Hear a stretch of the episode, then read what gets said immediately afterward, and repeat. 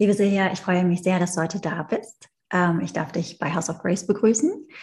Silja Silbuch, ähm, du bist Marketingtrainerin, vor allen Dingen auch für Yoga-LehrerInnen und Embodiment Coach. Und ich bin auf dich auch nochmal aufmerksam geworden, als du von Bali zurück nach Deutschland gezogen bist. Und dahinter steckt eine ganz, ganz spannende Geschichte, ähm, mit, zu der ich äh, gerne auch heute mit dir sprechen würde. Erst einmal herzlich willkommen.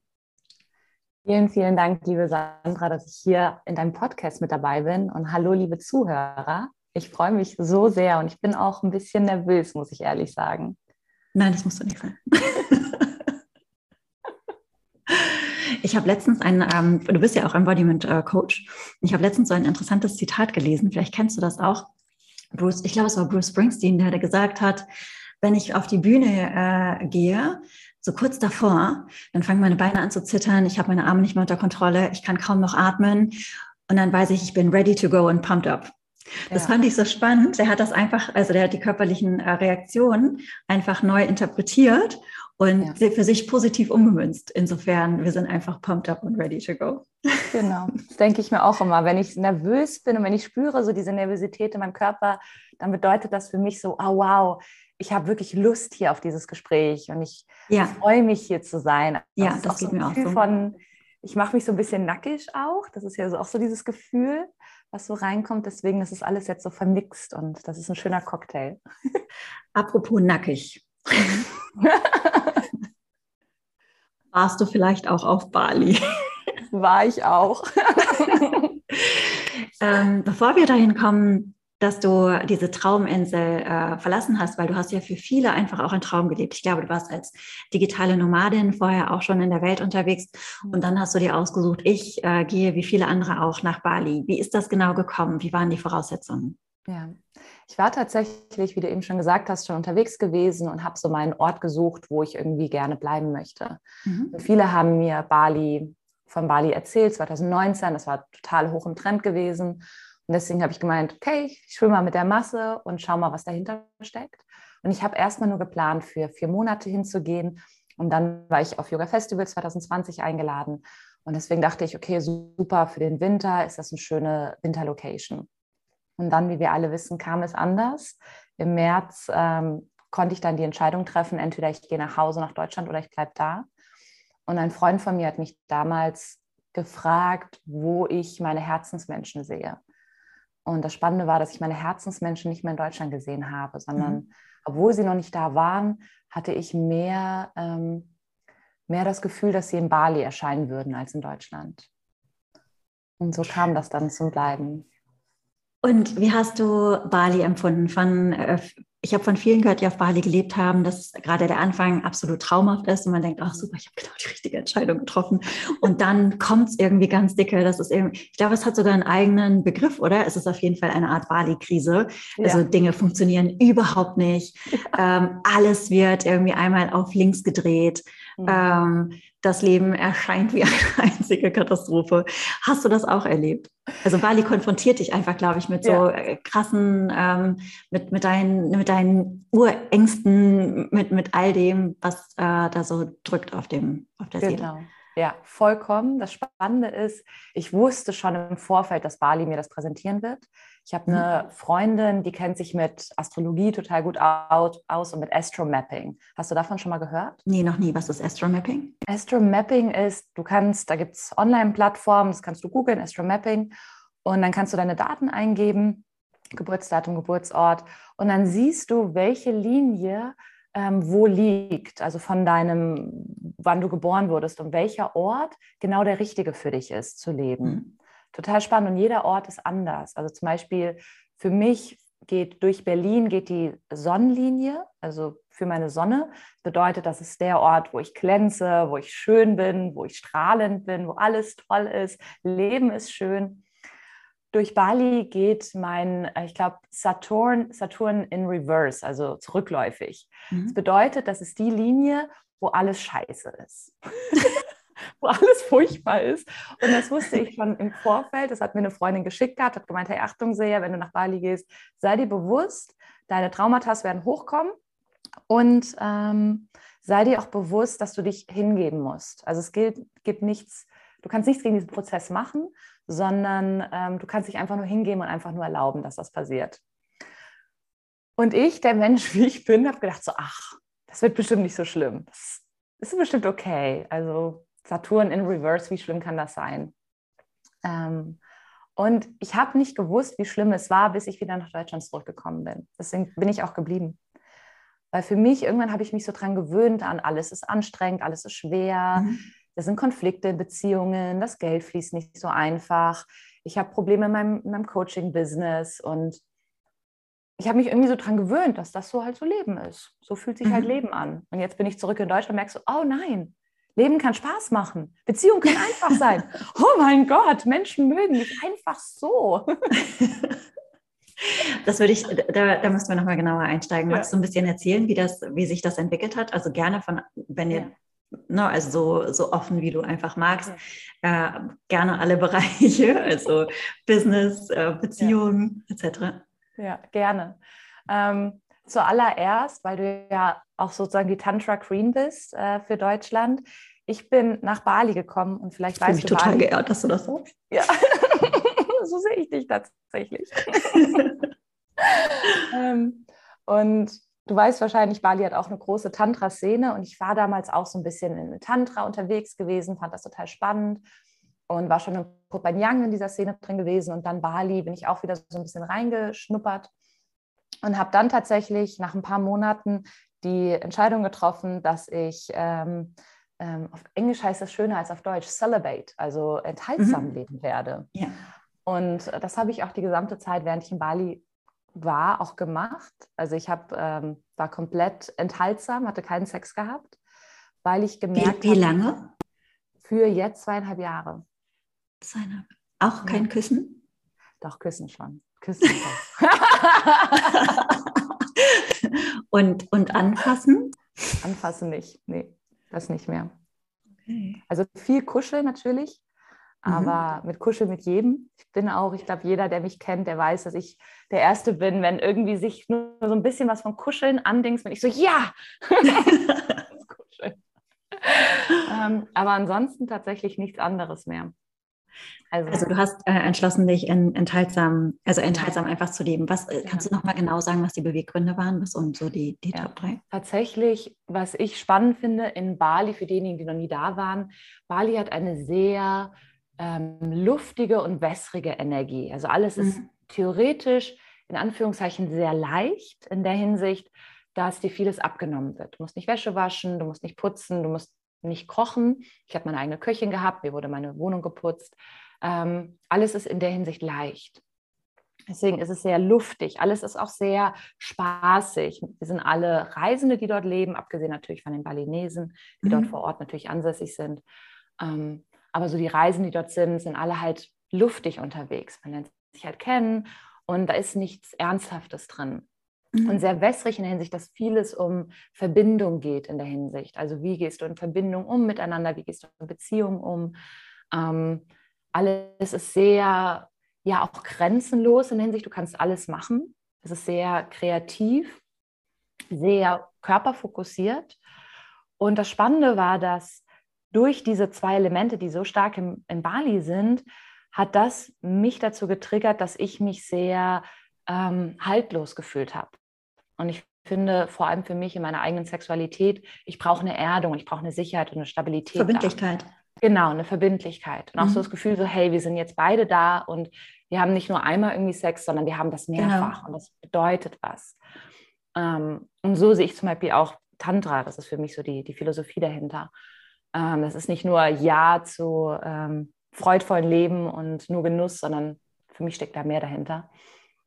Und tatsächlich diese zwei Elemente, dieses Wasser und Luft, was in Bali so aktiv war, war für mich, hat für mich so viel ausgelöst, dass ich gemerkt habe, so, oh, ich möchte da gar nicht mit irgendjemandem im Team sein. Mhm. Und das war so das erste, die erste Veränderung, die ich für mich ganz stark gespürt habe. Deswegen bringe ich das auch als erstes so auf, weil das war für mich das erste, wo ich gemerkt habe, so, oh wow, davor war ich eigentlich sehr, sehr lässig gewesen in meinem Umgang mit Männern und fand das auch mal sehr schön. Ähm, mit verschiedenen, verschiedene Männer kennenzulernen. Und in Bali habe ich gemerkt, das ist gar nicht mehr das, was ich möchte. Ja. Und das war total spannend. Ich finde auch Bali ist sehr ähnlich wie Amerika in, in vieler Hinsicht. In der Hinsicht, dass ähm, zum Beispiel Sexualität wird dort in der Tantra-Szene sehr ausgiebig gelebt. Es gibt Temple Nights, es gibt Play Nights und gleichzeitig ist es aber nicht normal, nackt zu sein. Also in der Sauna trägst du schön ein Swimsuit, ähm, am Strand bist du natürlich nicht nackt. Und das ist alles irgendwie so abgespalten und irgendwie so ein bisschen auch hasch-hasch, weil man darf nicht offen sagen, dass das Sexpartys sind. Und irgendwie hat das für mich so eine komische Energie immer gehabt. Mhm. Nicht so dieses, wie in Deutschland finde ich es sehr schön, dass man, ich war Beispiel auf einem Yoga-Festival gewesen und da sind alle nackt ins Wasser gegangen. Und man hat sich dann ah, am Strand so. auch nackt unterhalten. Ja. Genau. Ja, das kann Diese ich Einfachheit. Ja. ja. Die, ähm, weil dann wird es, äh, wird diese Nacktheit oder, oder äh, gerade diese Begegnungen ähm, werden dann ja einfach auch nochmal noch stärker eigentlich sexualisiert und eigentlich schon fast genau. wieder mit einem Tabu sozusagen versehen. Ne? Also ja, genau. insofern, das kann ich total verstehen und ich kann das auch total nachempfinden mit, äh, was du sagtest bezüglich der Verbindlichkeit. Ähm, ich, ich gebe jetzt zum Beispiel im August einmal einen Dating-Workshop mhm. äh, aufgrund meiner Erfahrung aus den Vor Vorjahren. Ja. Weil ich nämlich auch absolut keinen Bock mehr hatte auf Unverbindlichkeit und dann auch gesagt habe, so, ich habe mich nicht entschieden, enthaltsam zu leben, mhm. aber ich habe gesagt, ich kack auf alle Dating-Ratgeber. ist mir total egal. Ist mir egal, ob die sagen, man muss schwer zu haben sein. Mhm. Ist mir wirklich vollkommen wurscht. Und ich bin einfach komplett ich und sage äh, den Männern, die ich date, auch, du, ich finde dich nett, ich würde dich gerne wiedersehen. Du musst dich jeden Tag bei mir melden. Ansonsten läuft das bei mir nicht. Läuft das mit okay. uns nicht. Ja. Und habe das auch knaller, habe das wirklich durchgezogen und habe wirklich, du wirst es nicht glauben, aber innerhalb von zwei Wochen habe ich meinen jetzigen Freund dann entsprechend nicht nur kennengelernt, sondern wir waren innerhalb von zwei Wochen zusammen. Einfach, weil ich authentisch war ja. und meine Bedürfnisse gekannt habe und aber auch Regeln gesetzt habe.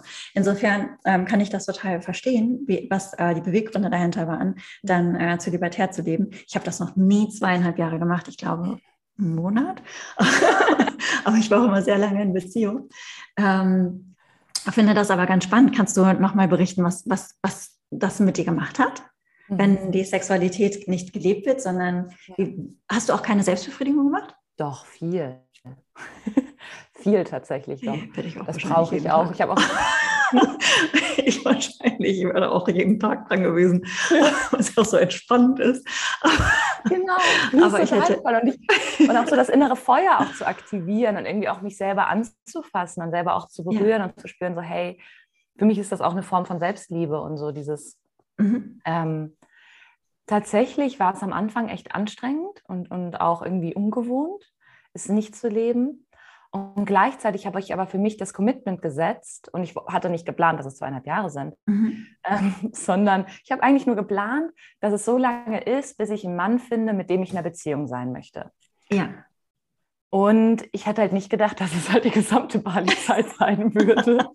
und dass ich halt in Bali keinen Mann finde, wo ich sage so, ja, du bist ein Mann, mit dem ich mir vorstellen kann, ähm, auch was Langfristiges zu, zu machen.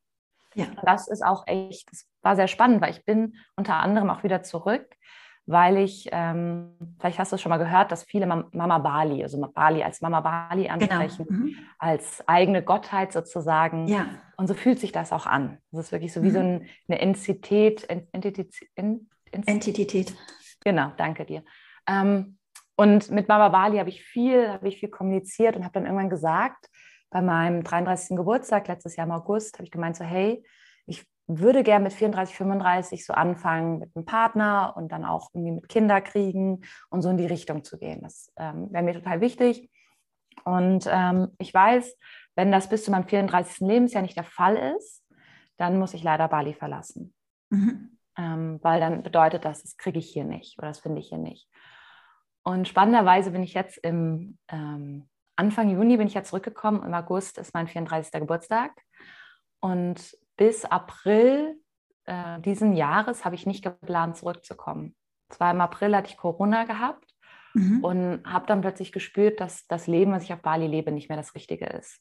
Und dass ich wirklich, dass die Männer, die ich hier treffe und mit denen ich date, dass das nicht die Männer sind, mit denen ich mir vorstellen kann, eine Partnerschaft einzugehen.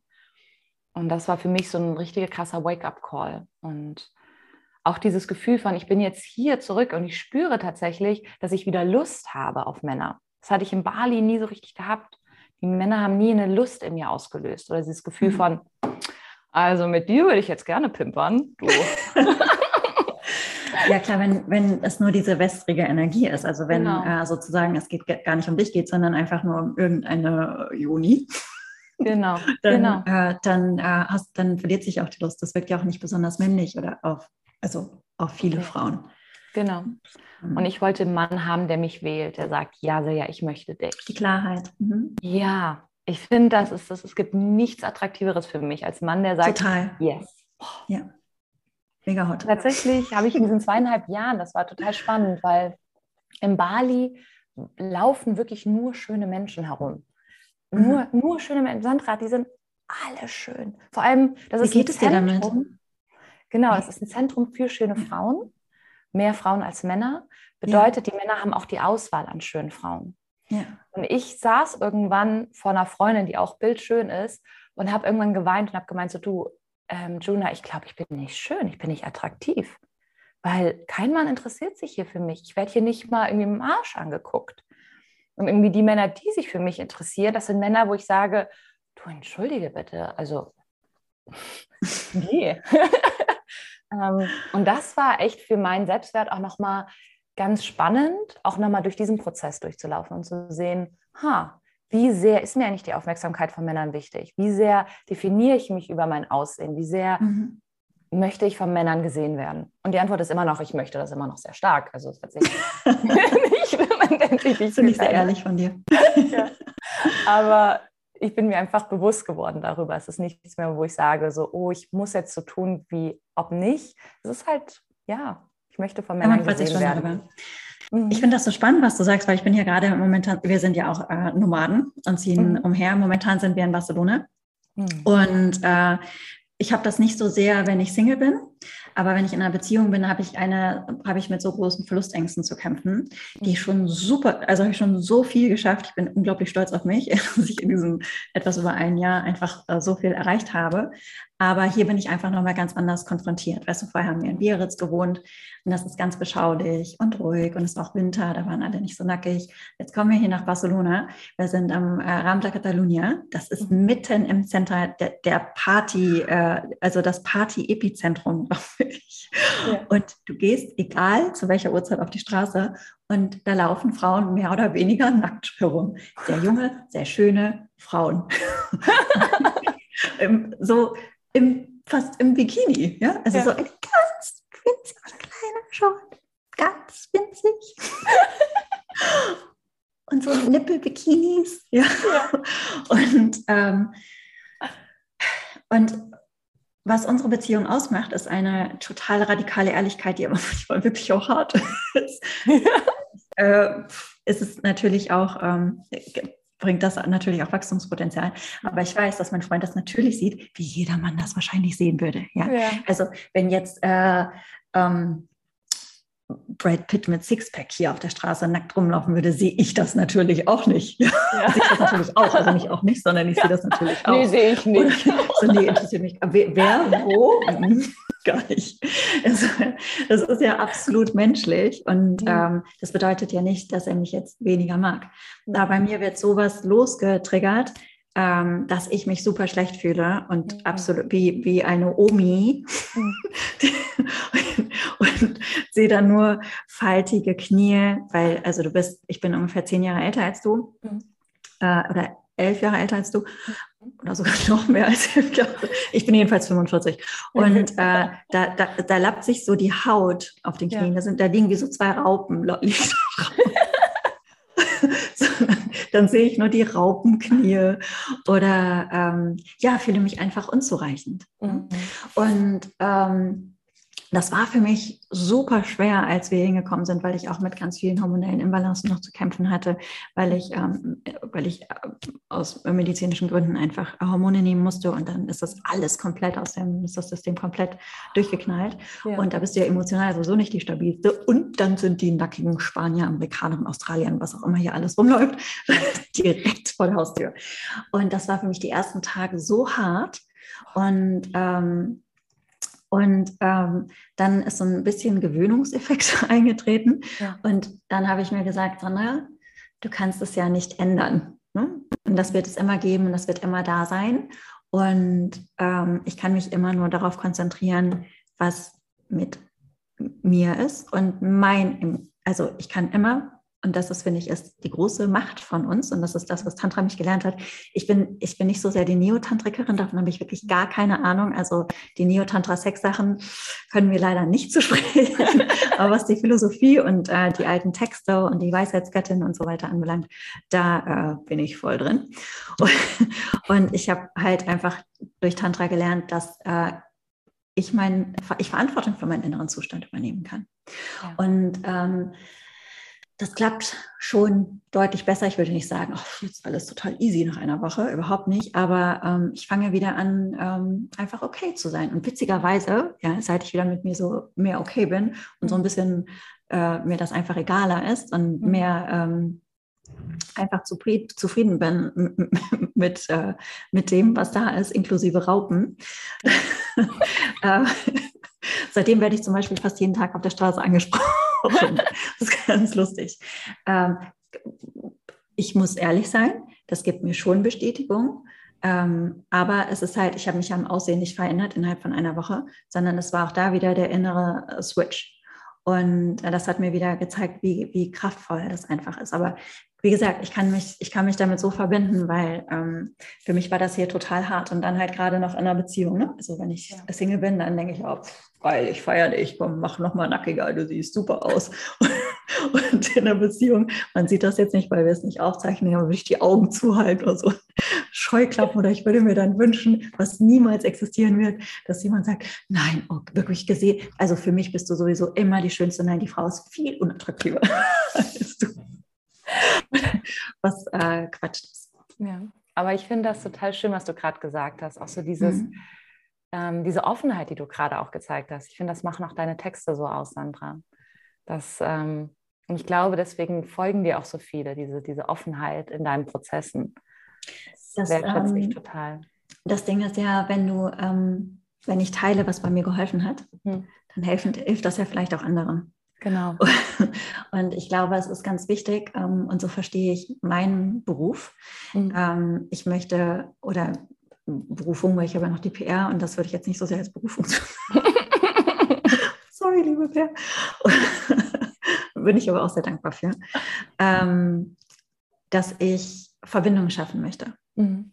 Und ähm, je mehr wir ehrlich sind, das bedeutet nicht, dass man ins Oversharing gehen muss, mhm. was ich auch eine Zeit lang gemacht habe am Anfang. Mhm. Das war zu viel. Und mhm. ähm, das ist auch ein ganz interessanter Prozess. So innerhalb von, ähm, von den letzten fünf, sechs Jahren kann ich einfach auch anhand meiner Texte sehen, mhm.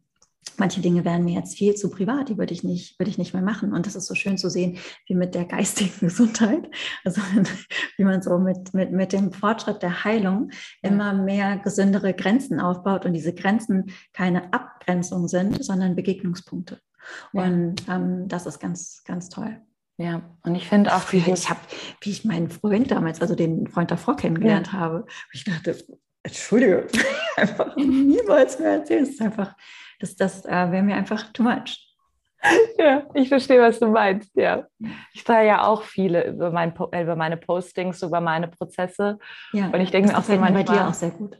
Ja, und so, ich habe ja so vor vier Jahren gestartet. Und wenn ich mir Postings vor vier Jahren anschaue, denke ich mir so manchmal so, oh, das wissen alles Leute über mich. Uh.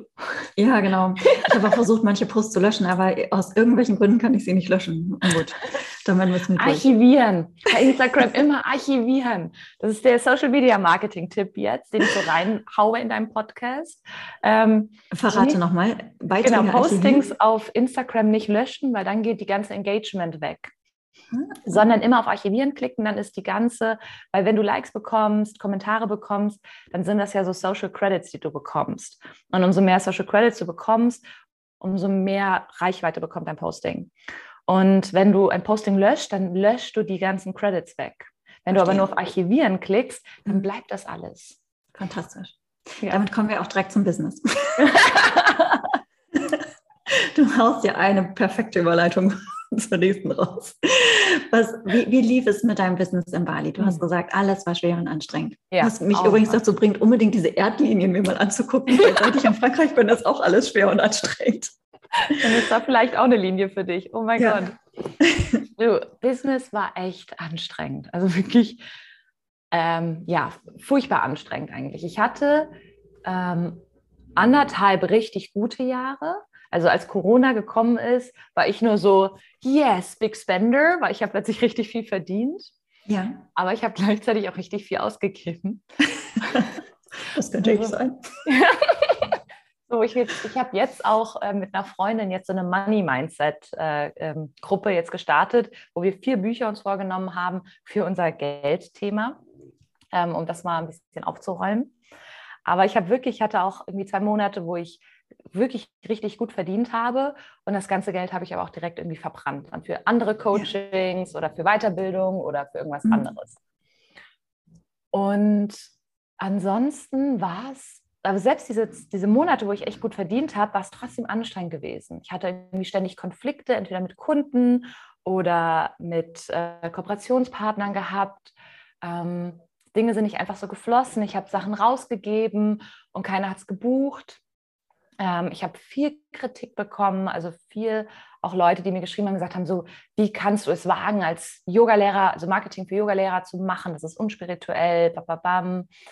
Ähm, viele, wenn ich ein, ein, Posting über meine Entwicklung rausgeschrieben habe, viele, die dann mir, ähm, mir ihre Dienstleistung anbieten wollten oder mich irgendwie so bemitleidet haben, so heißt das, den Kopf gekrault haben, vielleicht kennst du das auch. Kenn ich ähm, auch, ja. Ja, und das war viel so, wo ich gemerkt habe, so, oh, es ist nur anstrengend. Es ist nur anstrengend und es ist, es frustriert mich. Und ich hatte ähm, ich hatte gar keinen Spaß mehr wirklich gehabt an dem, was ich gemacht habe. Mhm. Weil ich irgendwie auch, ich habe irgendwann, und das war auch einer der Punkte, wo ich gemerkt habe, so, oh shit, ich muss irgendwas ändern. Ich habe irgendwann diese Dienstleistung Marketing für Yogalehrer nur noch gemacht für das Geld und nicht mehr, weil ich es machen wollte. Mhm. Und ich hab, bin nur noch nach den Geldscheinen gegangen und noch gesagt, okay, wie verdiene ich? Wie viel verdiene ich hier? Und wenn ich nicht genug verdiene, habe ich keinen Bock, es zu machen. Und ich habe dann gemerkt, dass meine Dienstleistung auch einfach nicht mehr so gut war. Und ähm, dann tatsächlich bis letztes Jahr im August habe ich noch echt gut, Geld, gut Geld verdient. Und dann plötzlich letztes Jahr im August, ich bin 33 geworden, ähm, habe ich plötzlich keine Kunden mehr gewonnen. So von einem Tag auf den anderen war nichts mehr. Und das war total verrückt. Egal, was ich gemacht habe, nichts mhm. ist geflossen, nichts ist gelaufen. Und ich bin dann auch in eine, eine depressive Phase reingerutscht für ein halbes Jahr. Ähm, habe dann auf meinem Ersparten erstmal gelebt, ein halbes Jahr. Ja. Und dann im Januar hatte ich kein Erspartes mehr. Und dann habe ich tatsächlich jetzt nochmal fünf Monate ähm, dank meines Vaters überleben können auf Bali. Und weil es nicht mehr gelaufen ist, weil nichts mehr wollte. Und egal wie ich mich gewendet habe, egal was ich irgendwie getan habe, wollte es nichts mehr. Wie verhält man sich da? Ich, ich, hab, ich muss sagen, ich habe die Poster nicht im, im, Blick. Entschuldige, ich ja. wollte dich nicht unterbrechen, aber ich finde das so spannend, was du erzählst. Ja. Wenn wirklich gar nichts mehr geflossen ist, wie ähm, dann äh, Unterstützung des Vaters, aber eigentlich mhm. bist du Marketing-Coach. Ja. Ähm, das, das, ich kann mir vorstellen, dass das ganz doll auch an deinen Selbstzweifeln dann ein, einfach ähm, äh, diese Selbstzweifel dann nährt. Und das, mhm. äh, das das natürlich wie so, ein, wie so ein Brocken ist, der dann da auf dir lastet. Wie bist du damit umgegangen und weil gleichzeitig kann man das ja auch nicht richtig teilen, oder? Oder mhm, wie, genau. wie, war das, wie war das für dich? Genau, ich finde, also ich habe es tatsächlich nicht geteilt in der Hinsicht, dass mhm. ich es öffentlich gemacht habe. Ich habe ähm, das erste halbe Jahr, so von August, September hatte ich noch ein paar Kunden gehabt bis Dezember, so September bis Dezember ähm, habe ich tatsächlich alles probiert, was marketingtechnisch im Büchlein steht. Also mhm. jegliche Tricks, jegliche Sachen, jegliche Offerings, alles alles gemacht und nichts hat funktioniert. Und was hat, das hat mich wirklich eine sehr starke Depression geführt. Ja. Wo ich auch wirklich, mir ging es gar nicht gut in dieser Zeit. Und es war sehr dunkel für mich in dieser Zeit. Ähm, und dann tatsächlich im Januar habe ich ein sehr gutes Gespräch mit einer Freundin gespürt, äh, mhm. gehabt. Und sie hat mir zum einen davon erzählt, dass sie ähm, eine Therapie gemacht hat, EMDR. Das ist eine ähm, mhm. Form, mhm. Eye Movement. Ähm, ja. Und darüber kann man Traumata auflösen und zwar schneller, als es jemals über verbale oder kognitive Therapie möglich ist. Und das Zweite, was sie mir empfohlen hat, war eine Weiterbildung zum Embodiment Coach. Mhm. Und ähm, ich habe dann tatsächlich beides angegangen, habe mir einen Therapeut in Bali gesucht. Mit der habe ich dann auch im Januar angefangen zu arbeiten. Und im Februar hat dann meine Weiterbildung als Embodiment Coach gestartet. Und irgendwie war das so, mich selber mit den Haaren aus den tiefen Gewässern wieder rausziehen. Und ähm, ich habe dann tatsächlich mir auch erlaubt, kein Business zu machen. Ich habe dann wirklich auch meinen Vater gebeten, hey, ich nehme mein letztes Ersparnis, hole mir die Weiterbildung, ich ähm, investiere jetzt mein Geld in die Therapie und für das Day-to-Day bräuchte ich jetzt einfach deine Unterstützung, weil ich eben nicht die, den Headspace habe, um jetzt irgendwie Großbusiness zu machen. Und das war für ihn okay. Ähm, und da bin ich auch sehr dankbar, dass ich diese Möglichkeit ja. überhaupt hatte, dass jemand da war, der gesagt hat, ja, ich unterstütze dich jetzt auch mhm. für die Zeit. Und ich glaube an dich, dass du auch da wieder rauskommst aus dieser Phase. Und ähm, genau, und so habe ich dann jetzt echt die letzten fünf Monate, war eigentlich für mich Hauptfokus die Weiterbildung und Hauptfokus wirklich die, die Therapie. Und das war nochmal intensiv. Was würdest du sagen, waren also die Kernelemente, die dir besonders geholfen haben? Hm, zum, also zum einen tatsächlich diesen Space zu haben bei der Therapie, ähm, an Dingen zu arbeiten, die einfach schon immer irgendwie unter, unter der Oberfläche gekrölt haben. Für mich war zum Beispiel immer, meine Traumata liegen vor allem auf Verbindung mit anderen. Mhm. Und ich hatte ganz viel Unsicherheit in Freundschaften gehabt, Unsicherheit auch, bin ich gut genug, darf ich das, wie setze ich Grenzen, ähm, Unsicherheit auch gegenüber Männern, wie gehe ich mit Männern gut um, bababam. Und da tatsächlich diese Sachen aufzulösen und ganz liebevoll, ganz langsam das so aufzuarbeiten. Und bei, der, ähm, bei diesem Embodiment Coaching Certification, die ich mache, da tatsächlich einfach wieder in diesen Lernmodus zu kommen und zu merken, so, oh wow, ich kann mich weiterentwickeln und ich stecke nicht mehr fest am Punkt A, wo ich die ganze Zeit gesteckt habe, sondern ich komme tatsächlich weiter. Und da war ein Tool, das nennt sich Centering. Und ich war sehr häufig, dadurch, dass ich auch PTSD habe, ähm, war ich immer so in diesem Fight-and-Flight-Modus, also immer sehr in diesem mhm. hyperaktiven, Hyper-Arousal. Und Centering ist ein Tool, was einem beibringt, wieder zu sich selber zurückzukommen, wieder in seinen Körper zurückzukommen und aus dem Trigger rauszukommen. Gleichzeitig habe ich viel Authentic Relating auch in, in, der Zeit gemacht. Das ist eine Kommunikationsform, die man führen kann, um mit anderen besser zu kommunizieren. Ähm, und all das kombiniert, irgendwie diese drei Tools, haben dann wirklich dafür gesorgt, dass ich wieder zu mir selbst zurückgekommen bin. Und dann sagen konnte, okay, so wie ich gerade lebe und so wie ich gerade bin in Bali, möchte ich gar nicht mehr sein. Ja. Wie, wie funktioniert dieses Centering? Mhm. Centering, ich kann gerne dich und auch die Zuhörer mal durch so ein Centering führen. Ich wollte gerade nur die Frage. Ja. das Schöne an Centering ist, es ist nicht wie eine Meditation, wo du die Augen mhm. zumachst und deinen besten Meditationssitz einnimmst und ganz konzentriert ja. bist, sondern Centering kannst du überall machen. Also egal, mhm. wo du gerade bist, du hast die Augen offen. Du kannst zum einen den Blick weit werden lassen, da kannst du deine Finger vor deinen Augen nehmen und dann die Finger auseinandernehmen und bis zu dem Punkt, wo du dann deine Finger nicht mehr richtig siehst. Und dadurch machst du den Blick erstmal weit und schaust nicht mehr auf einen Punkt drauf. Mhm. Und dann kannst du deinen Fokus in deinen Körper hineinbringen und da erstmal hineinspüren, wie geht es deinem Körper gerade. Vielleicht spürst du deine Füße, wie sie auf dem Boden sind, dein Gesäß auf der Sitzunterfläche. Und vielleicht spürst du auch bestimmte Teile in deinem Körper, die vielleicht ein bisschen enger sind. Und du spürst einfach nur hinein. Bringst einfach da dein Bewusstsein hinein. Und der zweite Schritt ist, dass du dann hineinspürst, wie du mehr Balance in deinen Körper hineinbringen kannst. Vielleicht bedeutet das, die Wirbelsäule ein bisschen gerader zu machen, zu schauen, ob rechts und links im Balance miteinander ist. Vielleicht bedeutet das, deine Arme auf gleicher Ebene zu, zu machen. Häufig sitzen wir immer so ein bisschen quer, ein bisschen schepp. Und der dritte Schritt ist, dich zu entspannen, bedeutet dein Kiefergelenk zu entspannen, den Bauch mal rauszustrecken, Schultern wirklich fallen zu lassen. Und der letzte Schritt ist eine Intention zu setzen, wie du dich fühlen möchtest. Vielleicht lockerer, entspannter, wie möchtest du dich fühlen?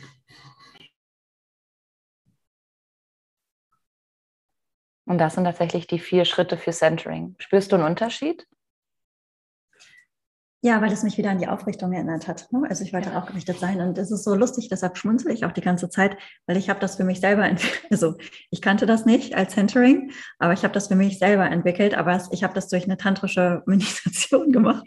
Und zwar ist es so, dass du äh, bei einem ähm, Diana, die eine Göttin vorstellst und meine ist Lalita Tripura Sundari. Und die setzt sich dann, du kannst sie in verschiedene Bereiche reinsetzen lassen und ähm, ich habe sie immer in mein Becken gesetzt.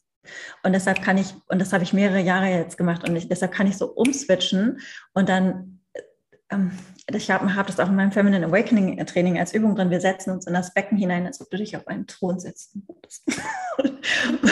und ja, das ist so kraftvoll. Ja. Und also insofern ich, mir hat das nämlich auch total geholfen. Ja. Und es ist so witzig, dass du das äh, jetzt mir beschreibst, aber ich habe das aus meiner ja, es ist aus einer Meditationspraxis eigentlich bei mir entstanden. Ja. Aber empfinde das halt auch als sehr, sehr kraftvoll. Es ist ja egal, ob ja. Centering oder ob du dir Lalita oder irgendeine andere Göttin da reinsetzt oder nur dich selbst. Das ist, äh, ist, ist toll. Ja, das ist total diese einfachen Tools, die eigentlich da draußen sind und die wir nutzen können, aus diesem Triggern rauszukommen, aus diesem Hyperrisal oder ähm, aus diesem, ähm, ja, aus dieser Lethargie auch mhm. um wieder zurück zu uns selber zu kommen und zu spüren, so, ah, okay, das bin ich und so geht es mir gerade. Und ähm, für mich war das ein riesen Game Changer, einfach ja. zu wissen, ich habe ein Tool, was ich nutzen kann, Absolut. um nicht die ganze Zeit in Anxiety zu sein. Ja. ja. Ähm, dann warst du in Bali. Du hast, ich finde das auch ganz spannend, weil wenn wir jetzt deine Entwicklung uns angucken, du warst ja selber so lost Mhm. Ein bisschen und warst ja. auch verbindungslos. Und dann hast du dir den Ort gesucht, wo diese Verbindungslosigkeit noch einmal potenziert wurde. Ja. Und gleichzeitig bist du auch, hast, das, hast du das nochmal potenziert, indem du auch nochmal enthaltsam gelebt hast und ja. den Bereich der Verbindung auch komplett rausgenommen hast, der dir vielleicht vorher auch irgendwie nochmal Orientierung gegeben hat, weil das dem, die Mechanismen kanntest du. Das heißt, du hast dich bewusst, unbewusst wahrscheinlich einfach dem, ja. dem, ähm, dem Super, Superland der Verbindungslosigkeit hingegeben. Ja. Und, ähm, und es ist dann halt eben alles noch einmal zusammengebrochen. Ich habe ja. gestern was geschrieben, schöner Scheitern und ein Aal, mhm. hieß es. Und ähm, weil äh, ich ich konnte, kann, habe ich ja gerade schon gesagt, ich, momentan läuft es auch, ist alles so ein bisschen anstrengend, ja. Und ähm, vieles läuft nicht so smooth wie vorher, manche Dinge klappen nicht. Und mhm. ich habe versucht, für mich jetzt einfach, und seitdem bin ich einfach auch besser unterwegs, ähm, für mich das nicht als Nein zu sehen oder als Konfrontation, sondern mhm. äh, da wird eine Tür zugemacht, aber ich guck, kann aktiv gucken, welche öffnen sich dafür für mich. Ja. Und das mache ich, ich konzentriere mich nur noch darauf, ja. nicht mehr ähm, auf den Gedankengang, hm, das ist nicht gegessen, das ist doof, das ist zu heiß und die nur Kakerlaken und Scheiße und ich kann mit dem Hund nicht gehen. Ja, stimmt alles, aber welche Türen machen sich dafür auf? Und darauf konzentriere ich mich der Aal kam dann da zustande, weil ich nicht wieder das Lotus- und Schlammbild nehmen wollte, sondern den Aal genommen habe, der sich wie im Schlamm schlängelt und sich da pudelwohl fühlt. Und deshalb ist für mich eigentlich, und, und so macht man das Scheitern dann schön, finde ich, mhm. weil, weil man äh, wieder die Perspektive wechselt und nach den, nach den Möglichkeiten ähm, sucht. Ja. Für dich hat sich ja, so wie ich das dann verstanden habe, mit dem, mit dem Verständnis für deine ähm, Grenzen, für, für dein ähm, für das Auflösen der, der inneren Knoten, mhm. ähm, hat, hat sich ja einfach dann auch mehr Klarheit entwickelt und das Bedürfnis nach einer anderen Struktur. Ja. Hast du das überhaupt als Scheitern dann empfunden, was ja vielleicht, oder wurde das von anderen überhaupt als Scheitern gesehen, nach Deutschland zurückzugehen? Weil eigentlich ist das ja so Dream Life, gerade von ja. Yoga-Menschen in ja. Social Media Menschen. Ja, es ist ähm, spannend, dass tatsächlich Bali wird immer als Dream Life gesehen.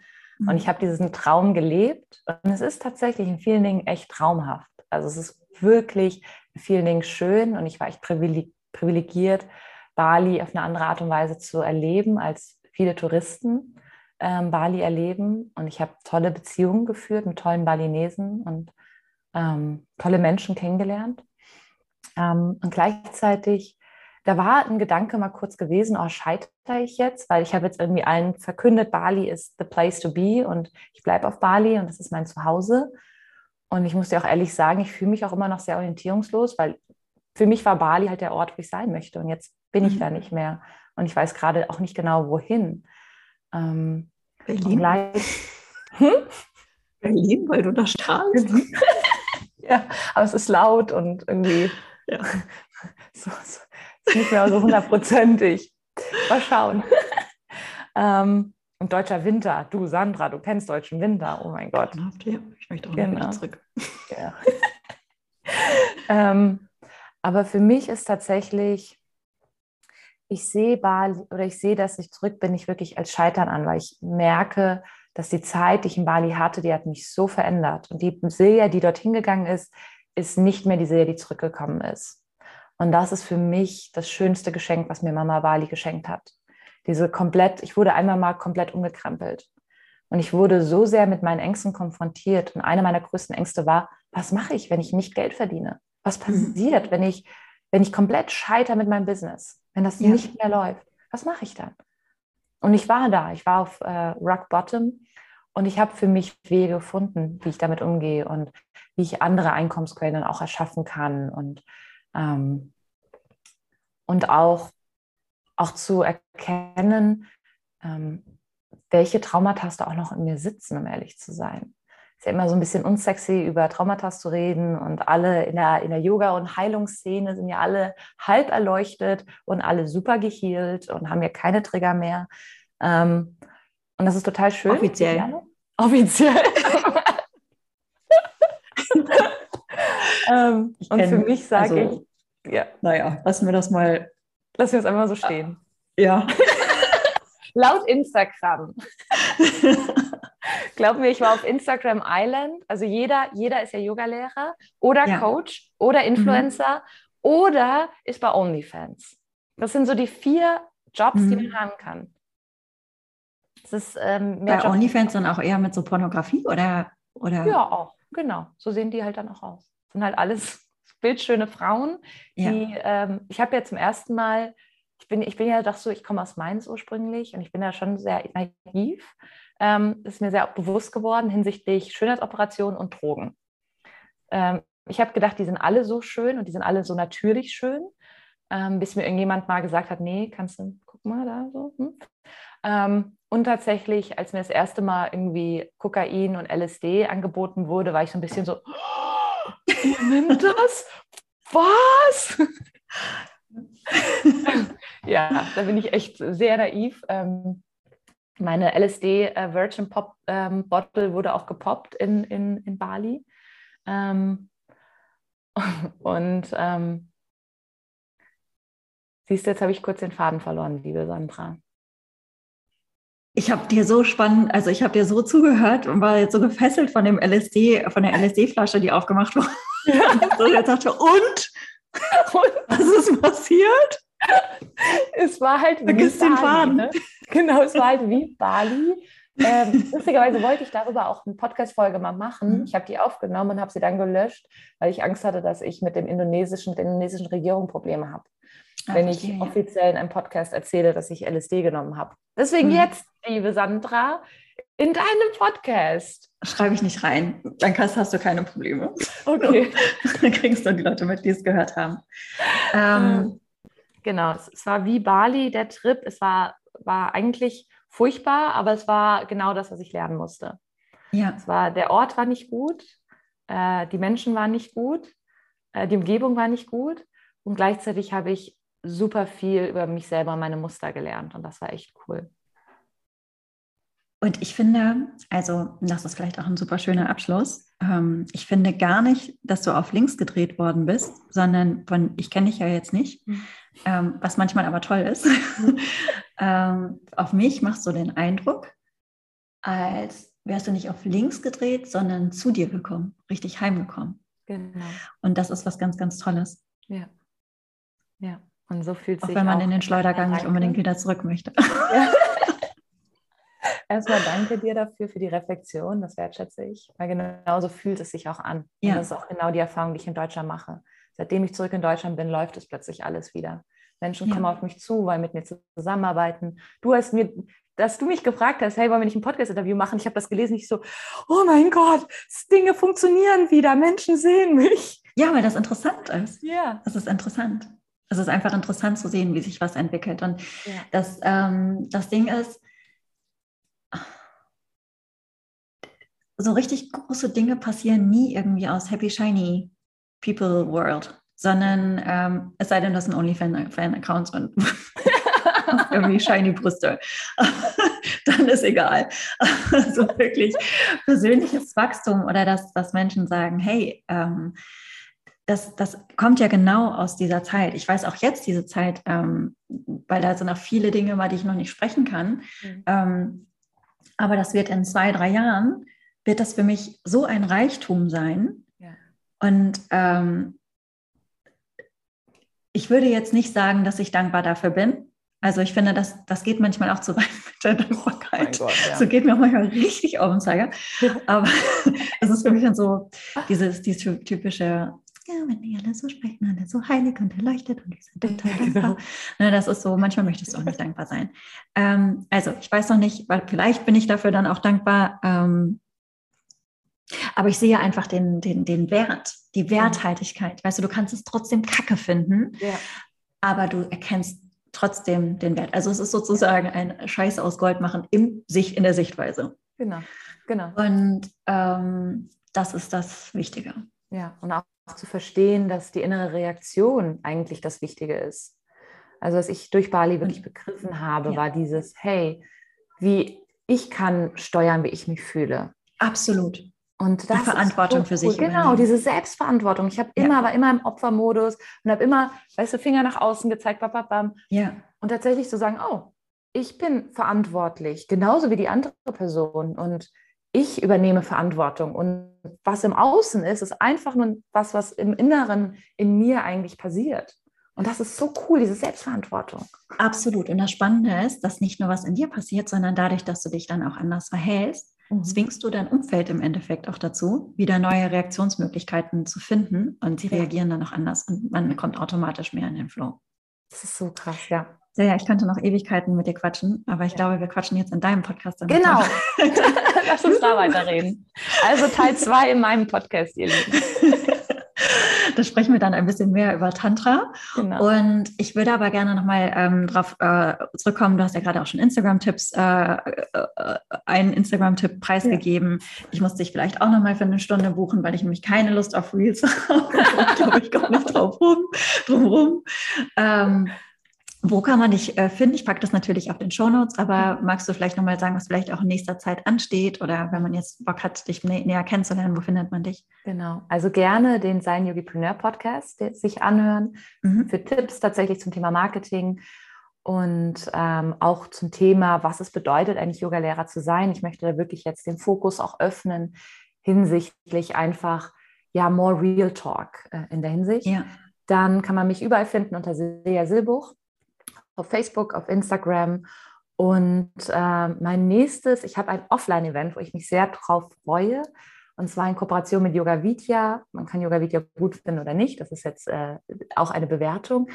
Aber ich mache ein Offline-Event in Bad Meinberg zum Thema Marketing für Yogalehrer Anfang September.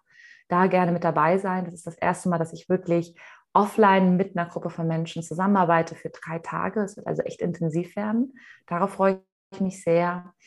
Und im September gibt es dann auch nochmal ein Gratis-Training in Kooperation mit Phytogramm. Und da geht es dann nochmal zum Thema Social Media Marketing, wie man seine ähm, Follower zu Kunden bekommt. Das wird auch sehr spannend. Aber das alles findet man dann auf meiner auf meinen Social Media Plattform.